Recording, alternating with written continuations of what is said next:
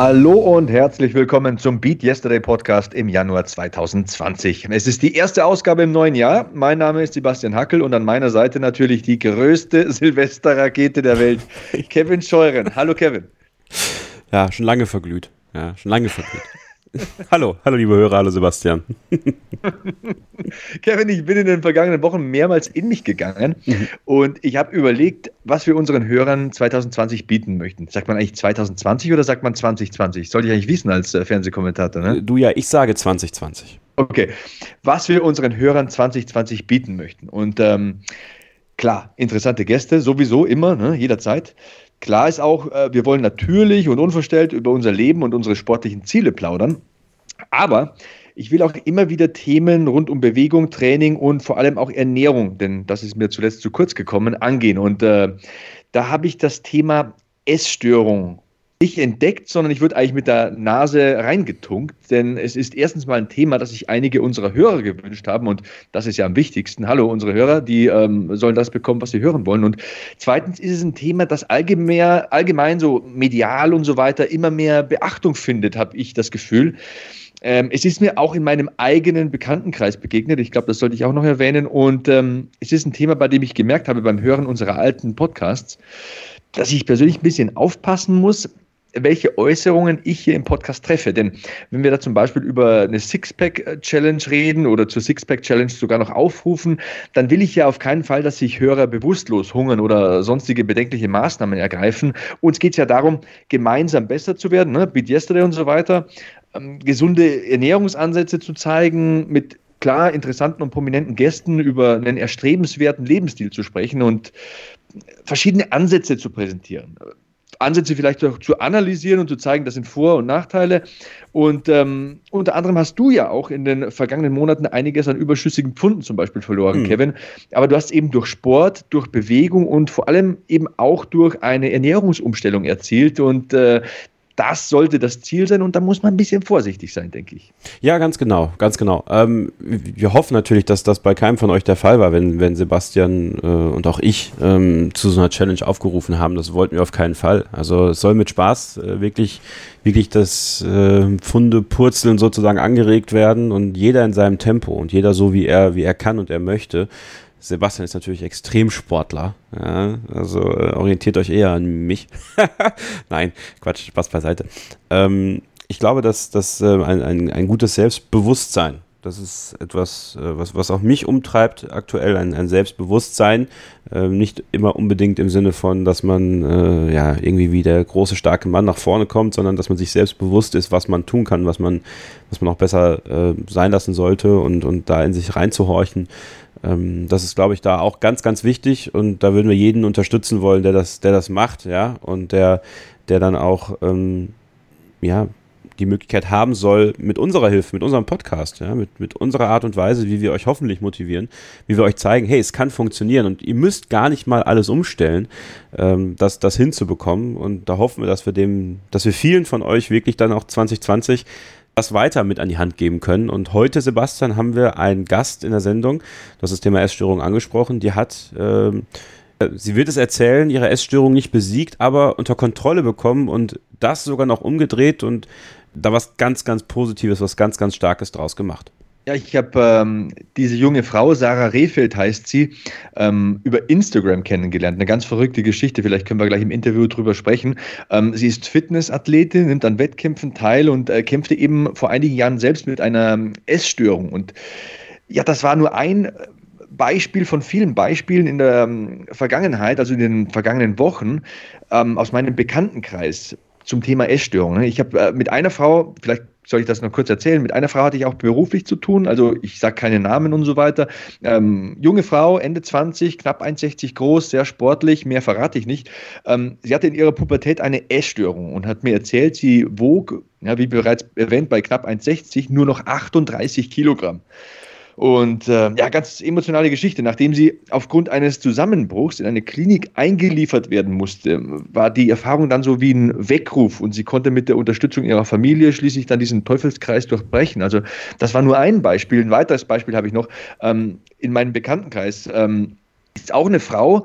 Ähm, ihr merkt schon, also es ist ein Thema, das sehr oft Frauen betrifft. Ich sage ganz deutlich nicht nur, aber statistisch sind eben zumeist Frauen betroffen. Und äh, diese Frau, eben dieses zweite Beispiel aus meinem Bekanntenkreis, ähm, Frau knapp 1,70 groß, Anfang 50, wiegt 110 Kilo und leidet enorm darunter, bekommt ihr Essverhalten nicht in den Griff, stürzt sich von einer Diät in die nächste und ist mit dieser Situation extrem unglücklich. Und letztens im Gespräch, mir war das nie so bewusst irgendwie, ne? man, man beurteilt ja Leute auch nicht nach dem Aussehen oder nach dem Gewicht, äh, keinesfalls. Da nimmt sie dieses Wort Fresssucht in den Mund und sagt ganz deutlich formuliert das vor mir so, ich bin mega unzufrieden mit meinem Essverhalten. Das hat sie genauso gesagt. Und ja, dann habe ich ein bisschen Recherche betrieben und dann ist eben Sarah Rehfeld da so, ähm, über Instagram kam das zustande, ganz zufällig und dachte ich mir, reden wir doch mal über dieses Thema Essstörung und ich glaube, bevor wir dann mit Sarah drüber reden, wir haben ja noch ein bisschen Zeit, sollte man vielleicht mal sagen, was ist denn eigentlich eine Essstörung? Und da habe ich tatsächlich echt Bücher gewälzt in den vergangenen Wochen, Internetseiten durchstöbert und, und habe festgestellt, das ist tatsächlich eine Verhaltensstörung. Also ich will jetzt nicht ausufern, da die Definitionen äh, runterrattern, aber es dreht sich eben alles ums Essen.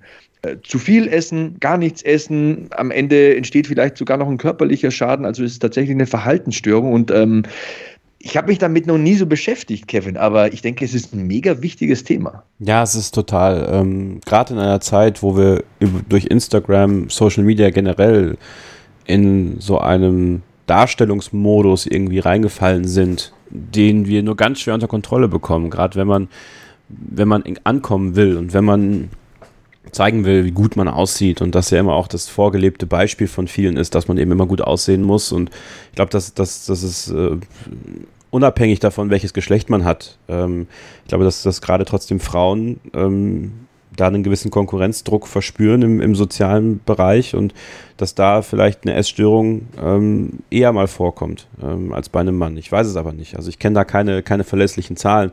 Trotzdem ähm, müssen wir, glaube ich, alle aufeinander aufpassen und äh, da dann auch drüber zu sprechen, auch offen drüber zu sprechen, ähm, wann sowas passiert und wie sowas vonstatten geht und welche Arten es gibt und wie sich das bemerkbar macht. Also für viele ist, glaube ich, die gängigste Essstörung die Magersucht oder ähm, auch die Bulimie, wo man das, was man, äh, was man reingeben hat, quasi von oben wieder rausgibt ähm, und das dann auch ähm, ja, zu schweren körperlichen Schäden führen kann, das ist gesagt. Und das Thema nicht zu tabuisieren. Ja, wir neigen ja auch dazu, das zu tabuisieren, weil auch vielleicht Scham damit reinspielt. Und Scham ist ein ganz, ganz äh, wichtiges Element in unserem Leben und äh, eine ganz starke Emotion, wo wir dann auch, wenn wir öffentlich über Sachen sprechen, wofür wir uns schämen, ähm, das, das, das muss aufhören. Und äh, Sarah Rehfeld wird heute damit aufhören und äh, wird euch äh, ja ihre Geschichte erzählen, die die mich sehr berührt hat. Also wir haben das Interview bereits aufgenommen, wir nehmen diese Anmoderation danach auf und deswegen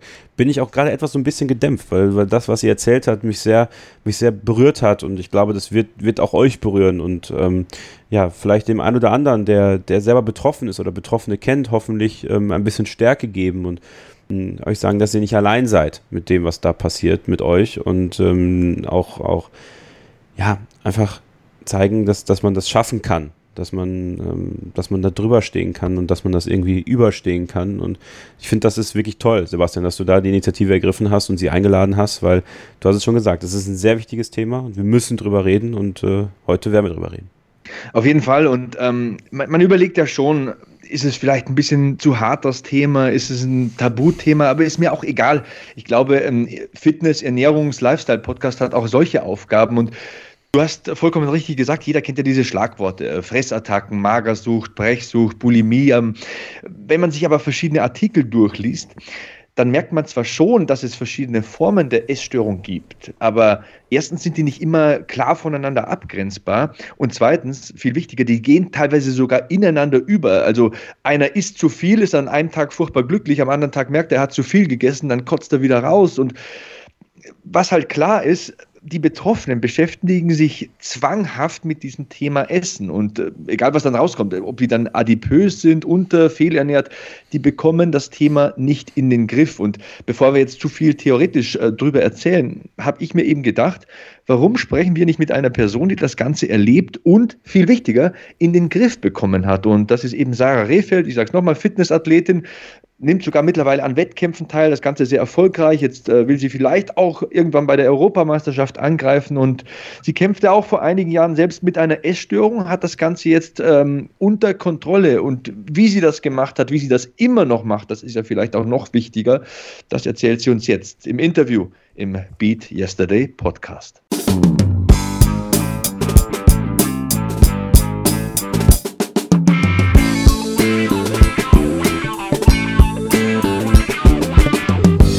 Weiter geht's im Beat Yesterday Podcast und wir haben sie angekündigt. Jetzt ist sie auch hier. Sarah Rehfeld beehrt uns heute mit ihrer Anwesenheit. Hallo Sarah.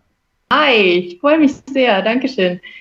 Ähm, Sarah, Du musst äh, uns erstmal erklären, wer du bist, woher du kommst, was du so ein bisschen machst. Denn äh, wir hatten natürlich schon Persönlichkeiten, ich sage mal nur den Bachelor ne, zum Beispiel, ja. die sind selbsterklärend.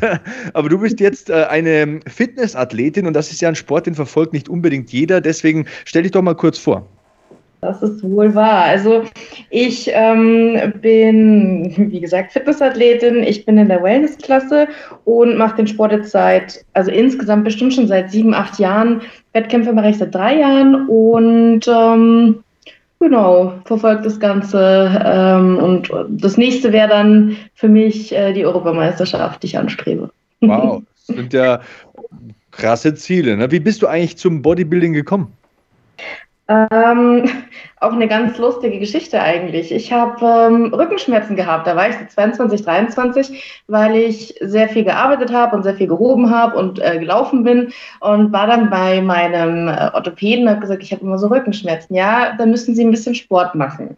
Ich war bis dahin relativ faul, muss ich sagen. Und mir wurde dann empfohlen, einfach mal ins Fitnessstudio zu gehen. Da bin ich dann hingegangen und bin dann irgendwie nie mehr weggegangen.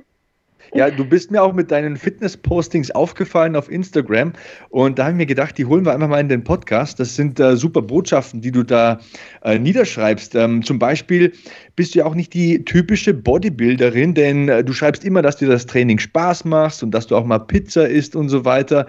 Ähm, das war aber nicht immer so. Ne? Ähm, einer der Gründe, warum du angefangen hast zu trainieren oder besser gesagt, was du durch das Training in den Griff bekommen hast, war ja auch deine Essstörung. Darüber hast du auch ein tolles Instagram-Posting verfasst.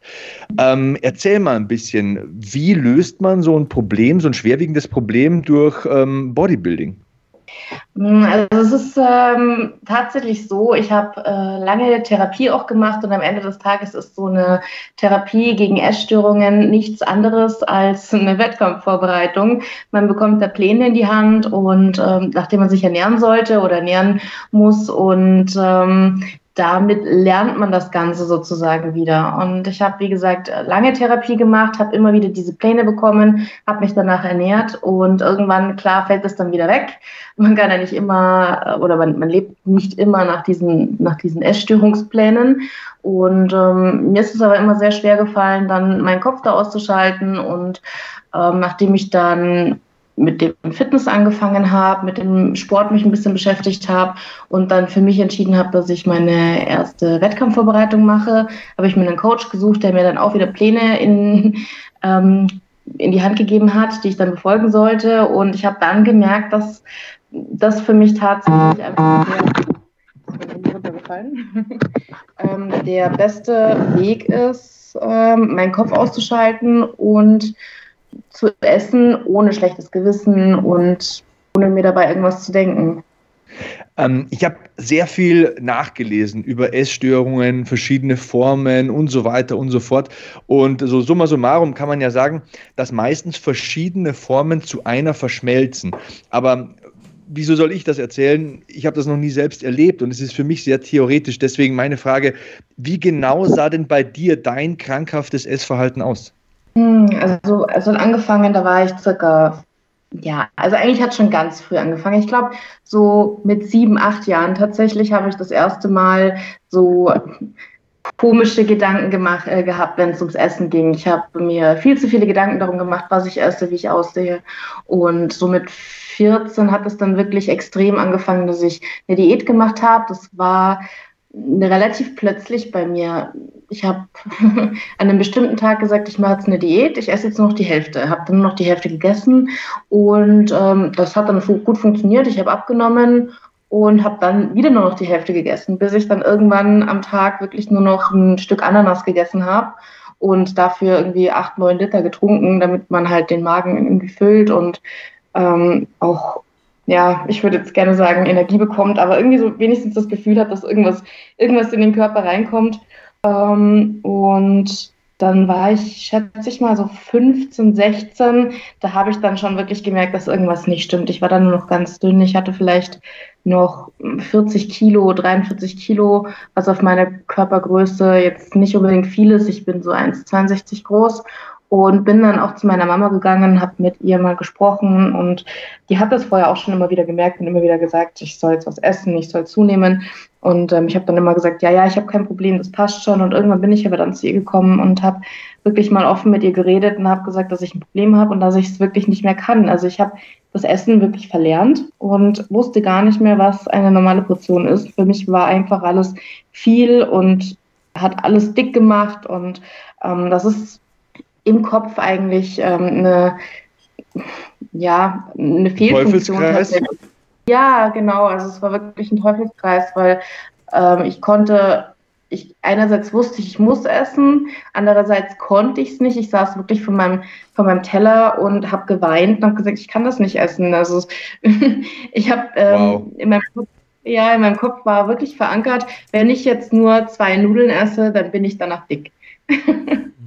Krass. Also für mich ist das ein mega emotionales und wichtiges Thema. Denn ich habe ja zwei Mädchen, also eine ist zwei, eine ist vier und wie du jetzt sagst, so mit sieben, acht kann das anfangen. Also da läuft mir schon so ein kalter Schauer über den Rücken. Und da ist meine, meine Frage einfach auch, wie lange hat das denn gedauert, bis man dann ein normales Essverhalten entwickelt? Ich glaube, wenn man in so einer Spirale, in so einem Teufelskreis drin ist, dann ist das doch verdammt schwer, da auszubrechen. Ne? Ja, kommt natürlich auch immer darauf an, die meisten, also viele sind stärker, sage ich mal. Bei manchen ist es vielleicht auch noch gar nicht so verankert. Da kann man das früh dann auffangen. Wenn man am besten als Elternteil merkt, dass irgendwas nicht stimmt, dann direkt ansprechen und ähm, versuchen, eine Lösung zu finden. Bei mir war es dann schon so, dass ich ähm, in eine Klinik musste. Mein Arzt hat mich damals eingewiesen und hat also er wollte die Verantwortung nicht mehr übernehmen, weil es kommt natürlich auch immer darauf an, wie ähm, sich jemand ernährt. Bei mir war es halt wirklich so, ich habe nur noch ein Stück Ananas gegessen oder eine halbe Breze, überhaupt keine, kein Eiweiß, keine Fette und jemand, der sich mit dem Sport auch auskennt, der weiß natürlich, dass das ungefähr das Schlechteste ist, was man machen kann. Es gibt dann auch Magersüchtige, die dann nur noch ein bisschen Hähnchen oder ein bisschen Fett essen. Ähm, das ist tatsächlich die bessere Variante für den Körper, weil der Körper dann wenigstens noch Substanz hat, ein bisschen den Körper zu erhalten. Kohlenhydrate sind zwar ein bisschen Energie, aber die verbrennt man ja sofort. Und ähm, deswegen war es bei mir dann dafür, dass ich, also ich war gar nicht mal so dünn, aber mein Körper hat relativ schlecht dann funktioniert. Ich habe Wasser im Herzen bekommen und ähm, ganz viele Nebenwirkungen, die von sowas eben kommen können. Und deswegen hat mein Arzt eben dann direkt gesagt, ähm, dass er, dass er mich einweisen muss.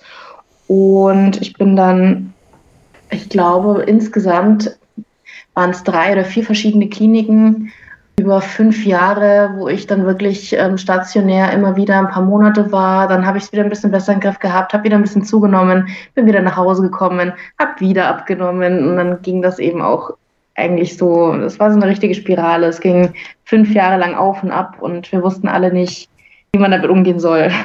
Du, du, sp du sprichst von wir.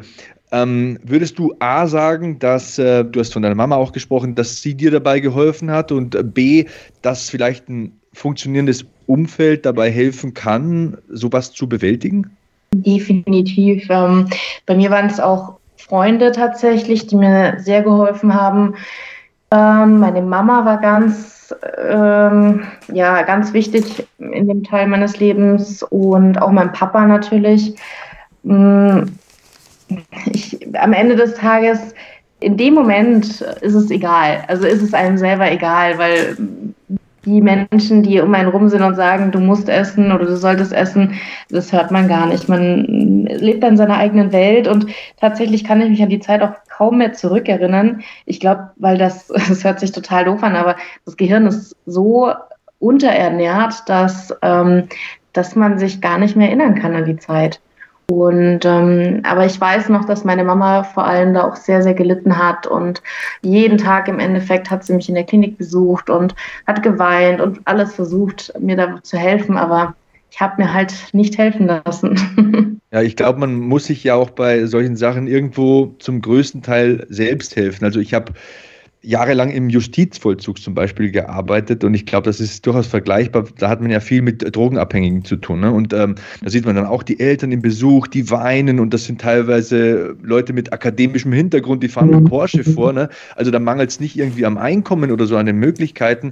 Da hat halt jemand ein Suchtproblem oder da, da manövriert sich jemand in was rein, aus dem man nicht mehr rauskommt und vor allem das Allerwichtigste, die Leute finden einfach nicht die Eigenmotivation, den Eigenantrieb, da auszubrechen. Die sagen, hey, Drogen sind irgendwie mein Ding, ich mache da weiter und, und sehen nicht, was sie sich und dem Umfeld da antun. Ich glaube, es gibt, es ist nicht total ähnlich, es ist nicht identisch, aber es ist schon eine vergleichbare Situation, denn wenn man äh, denkt, man ist oder dauernd denkt, man ist zu dick und, und, und nichts mehr essen will und so weiter, da können noch so viele Leute kommen und sagen, hey, iss was, äh, du bist zu dünn, du funktionierst nicht mehr. Wenn man selber nicht äh, das Bestreben verfolgt, äh, normal sich zu ernähren, wieder Nahrung zu sich zu nehmen, ich glaube, da können noch so viele Leute kommen oder ähm, liege ich da komplett falsch? Nein, das ist ganz genau, so ist es. Im Endeffekt ist, ist es auch eine Sucht und ähm, man, wie du auch sagst, man hört überhaupt nicht, was andere Leute sagen. Ich weiß auch noch, dass ich dann, wenn mir jemand gesagt hat, du bist zu dünn, dann dachte ich immer, naja, aber so wie du will ich jetzt auch nicht aussehen. Oder das kannst du ja leicht sagen. Oder man, man hat dann auch immer Ausflüchte so in seinem Kopf und lebt da in seiner eigenen Welt. Ähm, aber ja, da stimme ich absolut ein. Äh, wer nicht wer es nicht selbst möchte, der wird auch nicht rauskommen. Ich habe da auch in der, in der, ähm, in diesen Kliniken ganz viele Menschen kennengelernt, die im Endeffekt immer auf so ein Wunder gewartet haben und ähm, und ja, so ein Wunder kommt halt nicht. Also entweder merkt man selber, dass man jetzt irgendwas tun muss oder, oder nicht. Bei mir war das dann irgendwann auch der Punkt, da war ich dann auch schon fast 18 und ich habe gerade, das weiß ich auch noch, da bin ich, ähm, bin ich wieder nach Hause gekommen und habe wieder abgenommen. Und dann hat mein Papa mich hingesetzt, also hat sich mit mir hingesetzt an den Tisch und hat gesagt, okay, und du machst jetzt gerade deinen Führerschein, du willst, ich wollte damals mein Fachabitur machen, habe damals eine Aufnahmeprüfung machen müssen, weil ich ähm, auf so einen bestimmten Zweig wollte und so. Und ich war so schon wieder mitten in meinem Leben eigentlich drin und es hat eigentlich alles gerade gut funktioniert. Ich habe neue Freunde gefunden gehabt und ähm, dann hat mein Papa mir gesagt, nein, wenn du jetzt weiter abnimmst, noch ein Kilo und dann kommst du wieder zurück in die Klinik. Und ich war dann aber so, so gefestigt in meinem Leben schon wieder, dass für mich der Leidensdruck dann endlich mal so hoch war, dass ich gesagt habe, nein, ich will nicht mehr. Ich will da jetzt einfach raus und ich will jetzt leben wie jeder andere. Und selbst wenn ich dick bin, ist es mir jetzt egal, ich lasse mir das jetzt nicht mehr nehmen.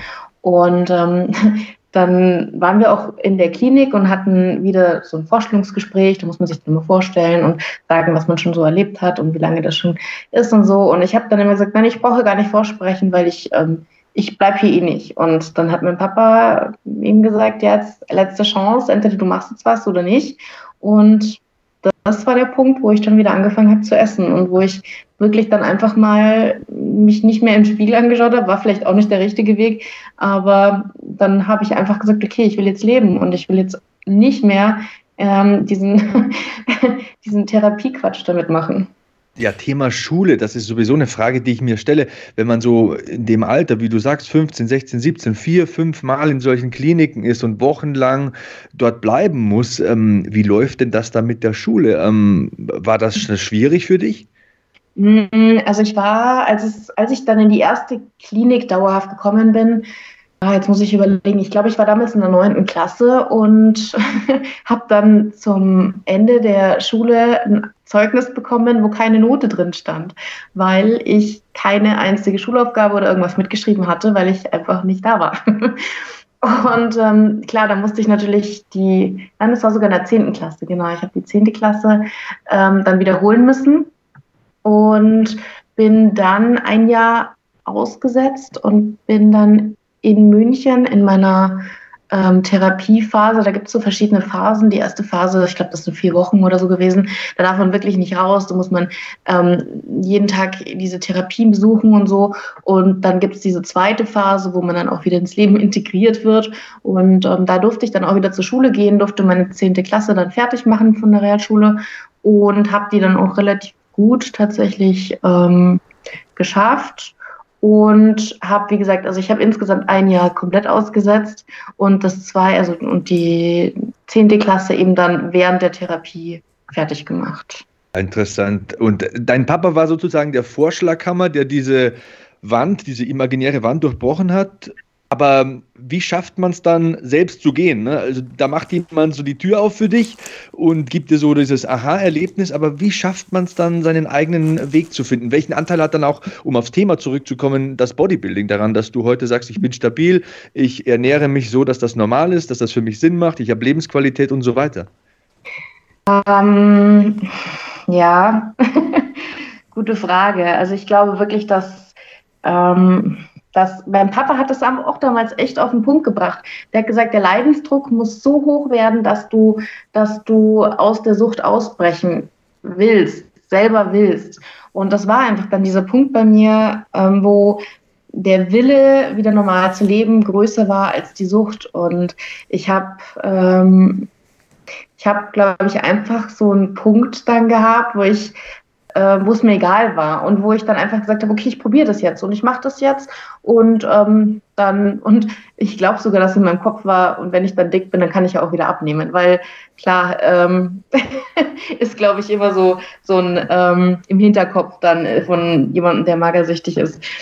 Ich habe dann wieder zugenommen, habe dann gegessen. Ich habe sehr, sehr ungesund zugenommen, muss ich sagen. Also zumindest sehr, sehr ungesund gegessen. Ich habe eigentlich nur Plätzchen gegessen. War dann auch ganz schlimm, weil ich, ähm, wenn man so, jeder, der schon mal eine extreme Diät gemacht hat, auch so eine Wettkampfdiät, der kennt das vielleicht. Ich ähm, habe dann richtige Fressanfälle gekriegt. Das ist auch ganz gefährlich, weil viele Magersüchtige daneben in die Bulimie rutschen, weil man den Körper gar nicht mehr kontrollieren kann. Man ähm, kann man fängt an zu essen und kann dann einfach nicht mehr aufhören, weil der Körper einfach so ausgelaugt ist und dann einfach danach schreit, jetzt ähm, Nährstoffe zu bekommen. Und ähm, ich habe die Fressanfälle dann tatsächlich auch zugelassen, damit ich eben zunehme. Ich habe dann halt leider nur von Süßigkeiten im Endeffekt zugenommen, ähm, war aber dann in Ordnung für mich und ich bin dann, ich habe glaube ich 10 Kilo zugenommen, war von ja, so von 40 Kilo bin ich dann auf 50 hoch und habe dann die 50 Kilo auch wirklich stabil gehalten, habe mich dann auch langsam wieder normal ernährt, gesund ernährt. Aber ich muss sagen, von meinem 18. Lebensjahr, wo ich eben dann die Therapie da abgeschlossen habe und dann zugenommen habe, bis zu meinem 25., 24., 25. Lebensjahr hatte ich immer noch eine Essstörung. Ich habe zwar ähm, relativ normal gegessen. Ich habe äh, ich hab mich gesund ernährt, aber manchmal ist gar nicht das der ausschlaggebende Punkt für eine Erstörung, sondern die Gedanken. Ich bin damit nicht klargekommen, wenn ich mal mehr gegessen habe. Ich habe mich auch immer noch weiterhin isoliert und bin mit anderen Leuten nicht essen gegangen, habe mich immer, habe immer Ausreden hm, gesucht, dass ich da jetzt nicht mitgehen muss. Und am Ende tatsächlich der Punkt, als ich dann wirklich ausbrechen konnte, war die Wettkampfvorbereitung die erste. Da habe ich dann eben eine Diät gemacht, habe wieder abgenommen, habe leider viel zu viel abgenommen ähm, in, der, in der Diät und habe dann auch wieder Fressanfälle bekommen. Und das war der Punkt, das war wirklich ähm, ausschlaggebend, dass ich ähm, ja, dass ich mich einfach an den Plan gehalten habe und irgendwie so einen Mittelweg für mich gefunden habe. Dass ich gesagt habe, ich will keine Fressanfälle haben, ich will auch nicht zu dünn sein und ich weiß nicht, wie ich es gemacht habe, aber es funktioniert aktuell. man, ich habe auch in dem Post schon geschrieben, man kriegt das auch nie ganz aus dem Kopf raus. Man muss damit umgehen lernen, man kann es nicht besiegen. Ich wollte nämlich gerade fragen. Ich, Entschuldigung. Entschuldigung, Kevin. Ja, ich wollte ich wollt nämlich gerade fragen, wie ist das, ähm, also wie sicher fühlst du dich, dass du sagst, aktuell ist das, ist das gut, so wie es ist? Hast, also gibt es da, gibt es da Momente, wo du, ja, wo du auch, ich will nicht sagen, also wo du Schwäche spürst, nicht im Sinne von, dass, dass, dass du schwach bist, wenn das passiert, aber dass du, dass du Momente hast, wo es echt schwierig für dich ist. Momentan tatsächlich überhaupt nicht. Deswegen ähm, mhm. sage ich auch, das ist vor zwei Jahren circa so ein, ähm, oder vor eineinhalb Jahren wahrscheinlich eher, ähm, so ein Punkt gewesen, ähm, wo sich einiges bei mir geändert hat. Also in meinem, ich weiß nicht, in meinem Kopf oder in meinem Körper fühle ich mich sehr, sehr sicher und ich habe seit einem Jahr keinen Moment gehabt, wo ich mal eine Fressattacke hatte oder wo ich den Gedanken hatte, jetzt nehme ich komplett ab und esse überhaupt nichts mehr. Ähm, aber ich kann natürlich nicht sagen, dass das in den nächsten fünf Jahren nicht passieren wird, in den nächsten zehn Jahren nicht passieren wird. Es kann einfach immer passieren, ähm, weil die Krankheit halt nicht besiegbar ist. Aber man, also momentan glaube ich tatsächlich, dass ich für mich einen guten Weg gefunden habe, um ähm, dauerhaft damit umgehen zu können. Ja, also ich ist vielleicht eine völlig dumme Frage, aber ich glaube, es gibt vielen so.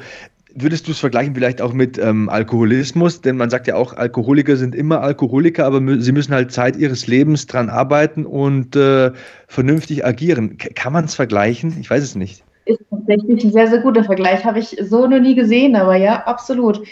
Ist genau so. Also ich muss auch wirklich immer an mir arbeiten und aufpassen, dass ich auch in diesen Wettkampfdiäten ähm, natürlich, dass ich danach auch wieder normal esse. Ich vertraue da auch absolut meinem Coach, weil der gibt mir dann einen neuen Plan und sagt, ja gut, jetzt nehmen wir wieder zu. Und ähm, dadurch, dass ich das alles so kontrolliert mache und das jetzt nicht irgendwie explosiv passiert, dass ich von heute auf morgen fünf Kilo zunehme oder abnehme, sondern dass alles irgendwie so ein bisschen unter Kontrolle läuft, ähm, habe ich damit eben keine Probleme. Aber ich glaube, wenn ich das jetzt nicht hätte, hätte ich mehr Probleme. Unglaublich. Also ich bin total sprachlos. Das ist für mich sehr, sehr interessant, diesen Gedankengang nachzuvollziehen und so weiter und auch zu sehen, welche Wichtigkeit und ähm, Stärke dieser Sport bei dir im Leben ausmacht. Und ja, wie er das Ganze steuern kann. Also es ist ja doch faszinierend, dass das Ganze so eine Kontrollfunktion auch ergreift. Und sprechen wir doch mal von deinem Sport. Ne? Ähm, wir haben jetzt viel von diesem Thema Essstörung gehört. Ich glaube auch, dass das eine wichtige Botschaft für viele Mädchen da draußen. Ich habe mal recherchiert, am meisten betrifft es ja junge Mädchen, so im Alter zwischen 13 und 18 so ungefähr. Das sind so die höchsten Problemgruppen.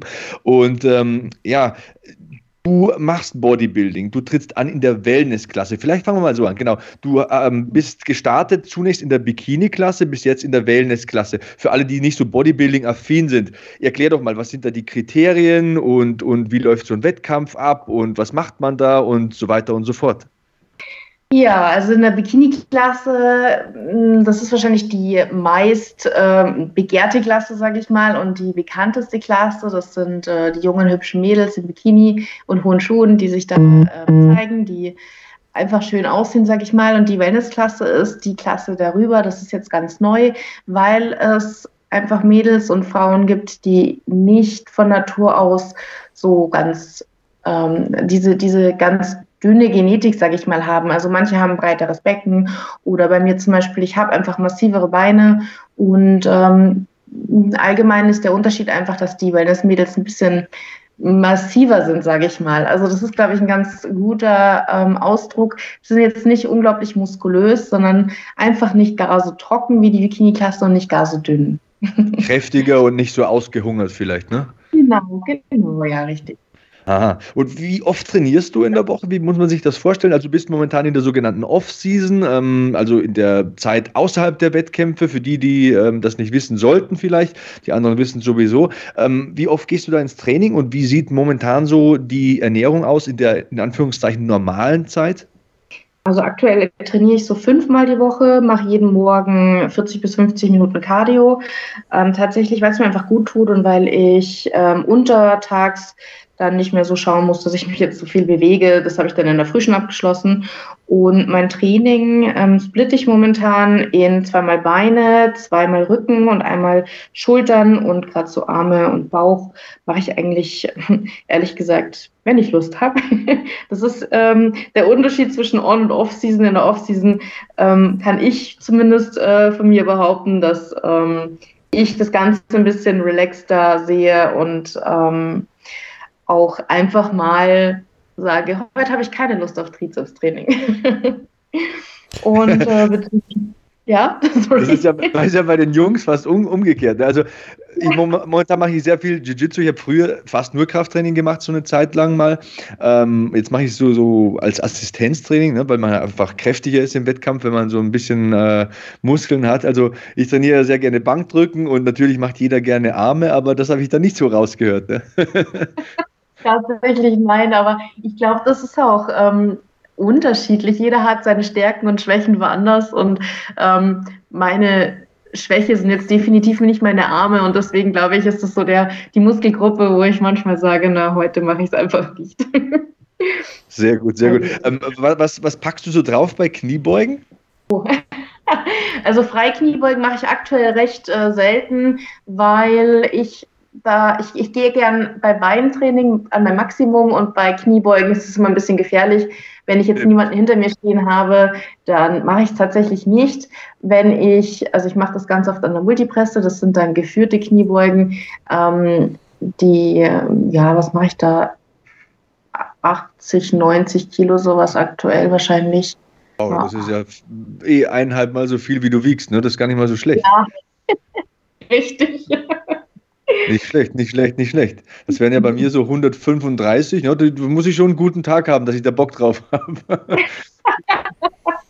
ja, ich versuche jetzt tatsächlich auch ähm, ausnahmsweise mal äh, mich von der Kraft her zu steigern. Also mein Ziel sonst war immer, möglichst ähm, Muskulatur aufbauen oder Diät, dann eben ähm, Fett abbauen, so. Aber aktuell, ähm, ja, sehe ich das Ganze ein bisschen relaxter und versuche jetzt einfach mal so ein paar Maximalsätze, wie viel ich heben kann, drücken kann und so. Und das macht mir gerade echt Spaß, muss ich sagen. Warst du eigentlich selber auf dem Weg dahin, wo du jetzt bist, erstaunt, wie sehr sich der Körper verändern kann? Also, es ist ja schon also eine faszinierende Entwicklung, die du da genommen hast. Ja, das klingt jetzt wahrscheinlich echt wieder eher essgestört oder eher in Richtung äh, essgestört, aber man selbst sieht das gar nicht. Okay. Weil man sieht sich jeden Tag im Spiegel und ich habe ja jetzt kein Bild von mir, wie ich boah, also ich habe natürlich Bilder, aber selber sehe ich das gar nicht, wie ich jetzt vor fünf Jahren ausgesehen habe oder vor drei Jahren oder wie ich jetzt aussehe. Das ähm, verschwimmt alles so ein bisschen. Also man arbeitet einfach täglich an seinem Körper und an seinem Mindset tatsächlich auch und es ist ja nicht alles nur, nur Körper und Kraft und ähm, ja, wie sehe ich aus, sondern es ist ja auch viel Mindset dahinter. Und ähm, ja, also ich kann leider selber das gar nicht so richtig äh, begreifen oder sehen.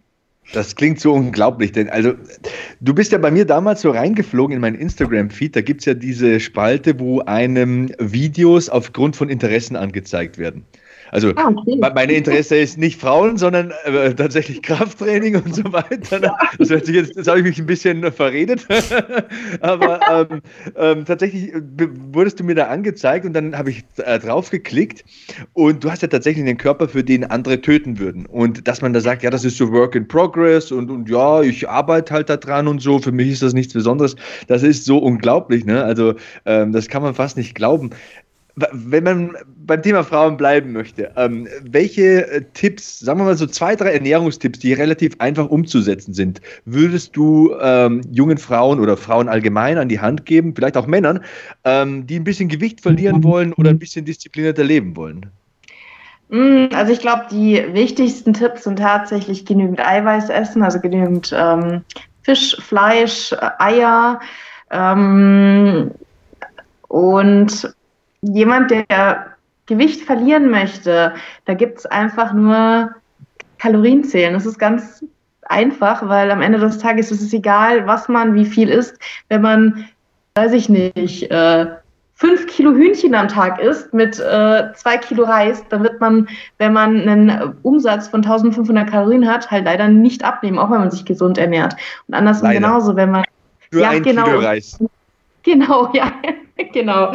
Und äh, wenn man eine halbe Pizza am Tag isst, dann hat man zwar eine Pizza gegessen, wird aber trotzdem abnehmen, weil eine halbe Pizza halt trotzdem wahrscheinlich, höchstwahrscheinlich unter dem äh, Tagesbedarf einfach liegt.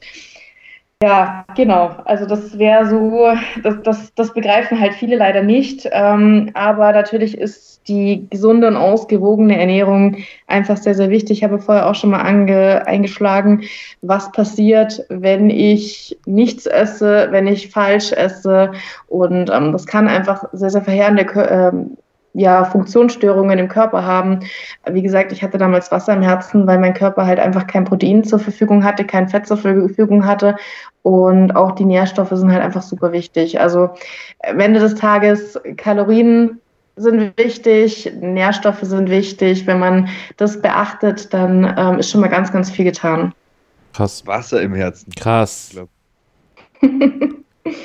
ah, also wirklich, wir haben jetzt in zwei Monaten, Sebastian, zwei Geschichten hier, die mich unfassbar mitnehmen. Ey. Es ist echt übel. Also wirklich, ich bin, ähm, ich finde das, ich das richtig gut. Ich finde es richtig gut, wie offen du damit umgehst. Erstmal, das ist mal das Erste, ne, dass du dich nicht versteckst und dass du auch damit ja auch ein gutes Beispiel sein kannst für, für Mädchen, denen es genauso geht und gegangen ist. Und ähm, gibt es da manchmal, gibt es da schon irgendwie, hast du, hast du da Interesse dran, also so Aufklärungsarbeit auch noch weitergehend zu leisten? Also könntest du dir vorstellen, sowas auch mal als, als weitergehende Aufgabe zu machen? Ähm, ja, Mädchen, die dasselbe durchgemacht haben wie du, äh, denen auch zu zeigen, hey, guck mal, es kann anders gehen und, und schau mal, was, was daraus werden kann, was aus dir werden kann. Absolut. Also tatsächlich ähm, habe ich mich auch riesig gefreut, als du mich angesprochen hast wegen dem Podcast. Ähm, also jedes Mädel, das das hört oder Probleme hat, soll sich gerne mal bei mir melden keine Ahnung, kann mir gerne erzählen, wie es ihr geht oder, oder eine Frage stellen. Ähm, ich finde das einfach super wichtig. Ich war damals auch erstmals ähm, komplett allein und ich habe dann in der, in der Klinik auch ein paar Leidensgenossen, nenne ich es jetzt mal, kennengelernt und das ist einfach sehr, sehr wichtig, weil kein anderer kann verstehen, was eigentlich in den Kopf vorgeht. Ähm, jeder denkt sich ja, mein Gott, ist halt einfach, bist du denn bescheuert? Aber es ist halt einfach eine Krankheit und eine Sucht. Und ähm, also ich wäre da natürlich, ja, je, jedem Menschen, den ich helfen kann, ähm, ja, freut mich natürlich dann. Du, du sagst, äh, wenn man dich kontaktieren will, wie kann man dich denn äh, kontaktieren? Am besten über Instagram tatsächlich, weil bei allen sozialen Medien ähm, bin ich sonst nicht sichtbar. Dein also, äh, Accountname ist? Genau, also mein Accountname ist sarah.silvira.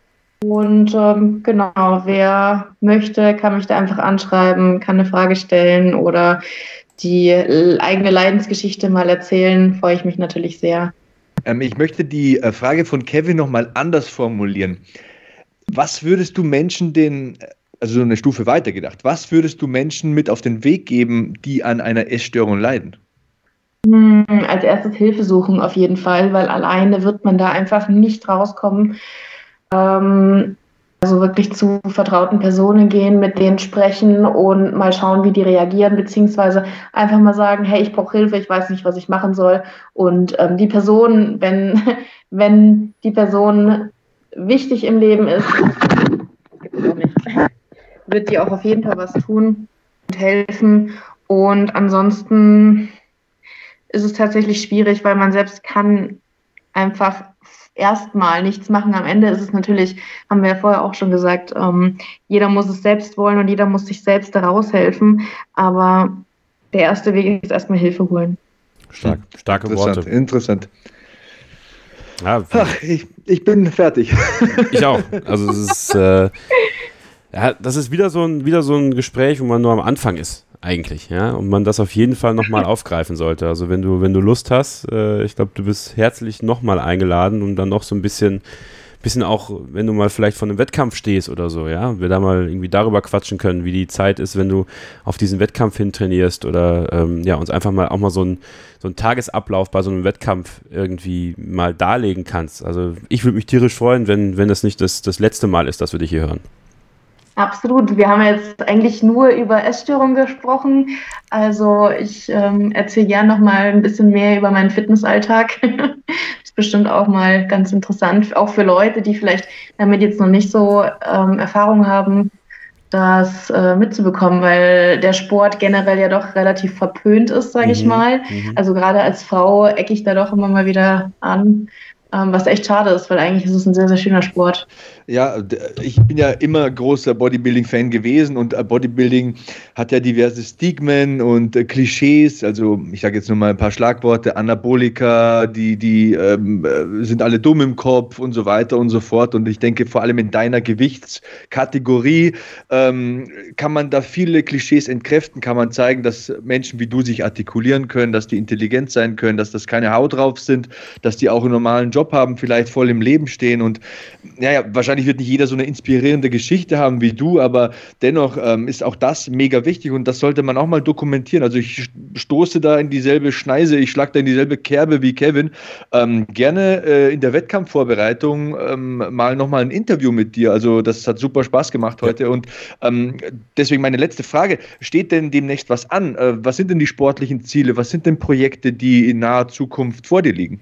Hm, also momentan bin ich ja eher ein bisschen, habe ich mich ein bisschen rausgenommen, sage ich mal, und genieße jetzt einfach mal ähm, und meine Offseason. Und ähm, ja, wünschenswert tatsächlich wäre, die Herbstsaison mitzumachen und ähm, auch international weiterzumachen. Ob es wirklich so sein wird, äh, wird sich zeigen. Ist halt auch immer, was steht privat an und, und wie geht es im Leben weiter. Ähm, so eine Wettkampfvorbereitung sollte man auch wirklich nur machen, wenn man gerade wirklich Kopf dafür hat. Es ist auch eine tatsächlich eine finanzielle Frage, sowas ist relativ teuer und ähm, deswegen ja, peile ich es an, aber verspreche nichts.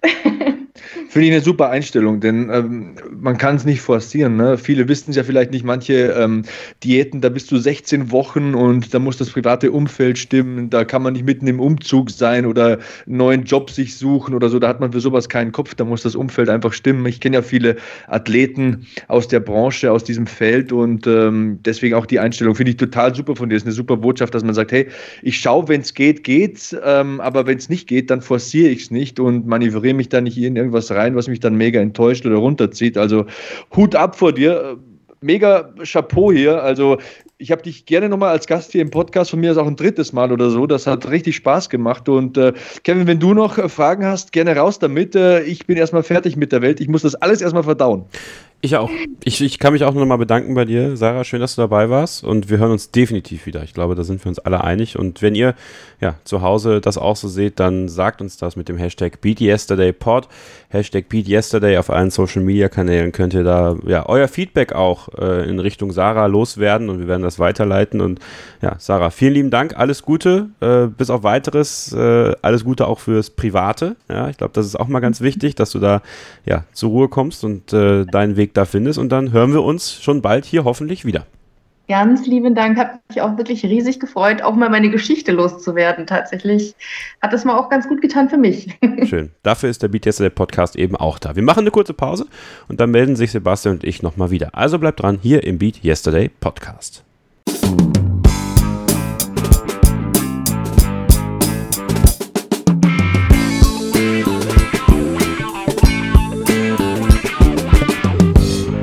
Das war das Beat Yesterday Podcast Interview mit Fitnessathletin Sarah Rehfeld. Ähm, Kevin, ich glaube, ich spreche für uns beide, wenn ich sage, geile Story, tolle Frau, gerne wieder. Absolut. Also ich glaube, da kann ich gar nicht mehr zu sagen als das. Und ich hoffe, und ich habe es ja auch gerade angesprochen, dass euer Feedback dementsprechend ausfällt und ihr uns einfach mal schreibt, wie ihr das äh, wahrgenommen habt. Ja, vielleicht einfach mal was ihr gedacht habt, als sie ihre Geschichte erzählt hat. Und das, das würde mich sehr interessieren. Sebastian, vielleicht nochmal für die Hörer, wo können sie es machen?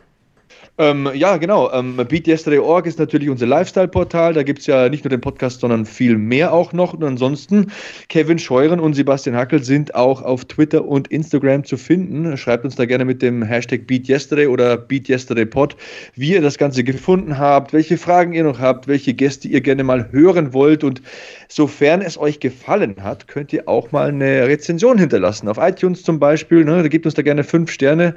Und dann schießen wir auch vielleicht ein bisschen in den Rankings nach oben und unser Podcast wird interessanter und das ist dann natürlich auch ein Argument und äh, ja, eine potenzielle, ähm, würde man sagen, Anziehungskraft für ähm, prominentere Gäste, interessantere Gäste, sofern das überhaupt möglich ist nach dem heutigen Podcast. Ja, oder eben euch. Ja, also wir, wir, wollen immer noch 2020 auch euch mehr mit ins Boot holen, dass ihr, wenn ihr Interesse habt, mal über eure Geschichte zu sprechen, uns äh, auf jeden Fall auch schreibt und ja, dann wollen wir das auf jeden Fall in die Wege leiten. Sebastian, ich muss dir kurz widersprechen. Ich bin aktuell nicht bei Twitter und Instagram. Oh, ja. du machst eine Social Media Auszeit. Ich mache eine Social Media Auszeit, denn ähm, 2020 ist ein Jahr, da möchte ich mich mehr auf mich fokussieren. Ja, das ist, äh, ist mir ganz wichtig. Ich möchte mehr zu mir kommen. Ich möchte mehr ähm, merken, wer ich bin und was ich brauche, was ich nicht brauche. Und da Social Media gehört für mich zurzeit zu den Sachen, die ich nicht brauche. Und ich bereue es keine Sekunde. Ich habe es ein Neujahr, habe ich meine äh, Accounts alle deaktiviert erstmal und äh, habe dann erstmal durchgeatmet. Also gerade bei Twitter war es wow. bei mir so, dass ich mich ja auch immer, du hast es ja auch gelesen, ne, immer in, in so Diskussionen äh, verfangen habe, wenn es um Fußball ging zum Beispiel. Hashtag und, Zeitverschwendung. Ja, aber auch Hashtag Stress, weil ähm, du bist dann ständig am Handy, ja, du guckst immer auf die Benachrichtigungen, ist gerade was reingekommen, muss ich auf was reagieren, man ist auch in so einer Rechtfertigungswut. Ich habe auch ausgestellt bei WhatsApp, dass man äh, sehen kann, dass ich die Nachricht gelesen habe, weil dann bist du ja auch immer sofort, erwarten die Leute eine Antwort von dir. Ja, du bist eigentlich immer gezwungen zu antworten. Früher als ein SMS bekommen hast, konnte ja keiner sehen, wann du es gelesen hast, dann kam die Antwort irgendwann. Ähm, aber aber gerade Social Media, ähm, also ich vermisse es auch nicht tatsächlich. Ja? Ich dachte so, oh, reißt bestimmt ein Loch rein. Gar nicht. Gar nicht. Ich bin weniger am Handy. Ähm, ich, ich stress mich nicht so sehr. Es hat mich auch runtergezogen teilweise nur noch. Ähm, und das brauche ich nicht mehr. Ja? Trennt euch von Sachen, die ihr nicht mehr braucht, die euch unglücklich machen. Und da ist Social Media so ein Teil gewesen, da brauche ich gerade nicht. Also deswegen, also wenn, wenn nach mir müsst ihr nicht suchen. Aber Sebastian könnt ihr dann schreiben. Und, äh, gibt es auch gerne weiter. Äh, aber genau. ähm, so für mich war wirklich der Moment erreicht, wo ich sagte so, nee, nee, jetzt ist auch mal Schluss. Und ähm, ich, ich, äh, ich vermisse es nicht. Ne? Das ist wirklich so, ich vermisse es einfach nicht. Also dann ist das quasi so die ähm, Methode, um alles, was ähm, ihr da ähm, schreibt, äh, an mich zu schicken. Ne? Der Kevin drückt sich da wieder. Das ist die Ausrede dafür. Wie, wie, gesagt, ich bin at Sebastian Hackel, Hackel ohne E schreiben, dann äh, kriegt ihr auch eine Antwort. Und äh, gerne her mit dem Feedback zum Podcast, zum Interview und allem, was euch sonst so auf der Seele brennt. Ähm, das letzte Thema für heute, das ist ähm, gleichzeitig auch meine abschließende Motivationsgeschichte für diese Woche. Denn äh, ich möchte über das Thema Dankbarkeit sprechen, mhm. Kevin. Ähm, mhm. wir, wir, haben uns heute mit einem Sachthema beschäftigt. Das ist mir auch fürs neue Jahr wichtig, 2020 zu informieren, Themen anzugreifen, also Substanz zu haben im Podcast. Aber warum sollte man in einem Podcast, in dem es um Motivation geht, ähm, nicht auch mal über emotionale Themen sprechen, vor allem so zum Rausgehen, um mit einem positiven, beschwingten Gefühl rauszugehen? Und deswegen ähm, möchte ich ähm, über ein Erlebnis sprechen, das ich im November machen durfte. Ich war da im HOP Kindertumorzentrum in Heidelberg, habe da eine Pressekonferenz moderiert. Ähm, wer das Ganze nicht kennt, diese Institution ähm, KITZ, also kids-heidelberg.de, könnt ihr mal reinschauen. Und äh, ich muss ganz ehrlich sagen, Kevin, das war ein Weckruf. Es war ein ganz, ganz lauter, schwerer Weckruf. Ja, wir haben uns ja am, am Tag drauf getroffen in Köln äh, zum Essen und ich habe es dir auch angemerkt. Also gerade weil du ja äh, deine zwei Kleinen hast, ähm, bist du da, glaube ich, nochmal extra involviert. Und ähm, ich habe dich sehr nachdenklich erlebt am Tag danach und ähm, habe natürlich dann auch, hat ja dann, dann Fotos und Videos auch davon gesehen und ähm, ja, ich, ich ähm, kann das sehr gut nachvollziehen. Ich kann das sehr nachvollziehen. Vielleicht kannst du noch ein bisschen ausführen. Ja, kann ich. Also mir ist ganz einfach klar geworden, wie kostbar das Leben ist. Ja. Also du sagst ja selbst mit Twitter und Instagram, wie unwichtig andere Dinge sind, wie sehr man das Leben aber schätzen muss und äh, wie dankbar man für die Gesundheit von Freunden und Familie sein muss. Klar, auch zum Beispiel, wie wenig Geld für die Forschung zur Verfügung steht, das wird einem dann sowieso klar, aber so diese wirklich wichtigen äh, Dinge im Leben und wir sprechen ja hier immer von Zielen. Und da sage ich ganz deutlich, nach diesem Erlebnis im November, ja, es ist schon wichtig, Ziele zu haben. Ja, es ist wichtig, motiviert zu sein. Unsere Story hier ist ja immer, wir verklickern, heute besser als gestern sein zu wollen, ist eine gute Sache. Das stimmt auch prinzipiell. Aber auch wenn wir uns im Fitnessstudio mal nicht steigern können, auch wenn wir mal einen eher mittelmäßigen Waldlauf absolvieren, auch wenn wir keine neue Bestzeit auf dem Fahrrad schaffen, dann sind das keine Probleme, dann sind das lösbare Aufgaben. Meine Botschaft heute lautet, Nehmt euch nicht zu wichtig und setzt euch mit solchen Dingen nicht unnötig unter Druck. Ziele setzen ja, aber nur noch Einbahnstraße, ganz klares Nein von mir. Es gibt beileibe, also wirklich, wirklich Wichtigeres im Leben. Sport machen zu können, gesund zu sein, Freunde und Familie zu haben, all das ist ja keine Selbstverständlichkeit. Seid euch dessen bewusst, vergesst das nie und falls es euch gut geht, das ist auch so eine Message, die ich heute noch loswerden will, dann gebt das auch weiter. Das, das kann in Form einer Spende sein, wenn wir hier vom Kindertumorzentrum sprechen, ähm, aber das kann mal auch ein aufmunterndes Wort sein. Das muss keine Sachspende sein. Das kann auch einfach mal das Bewusstsein sein, dass man in einer tollen und privilegierten Situation ist. Das ähm, ist eher so mein Fall ne, in dieser Situation gewesen.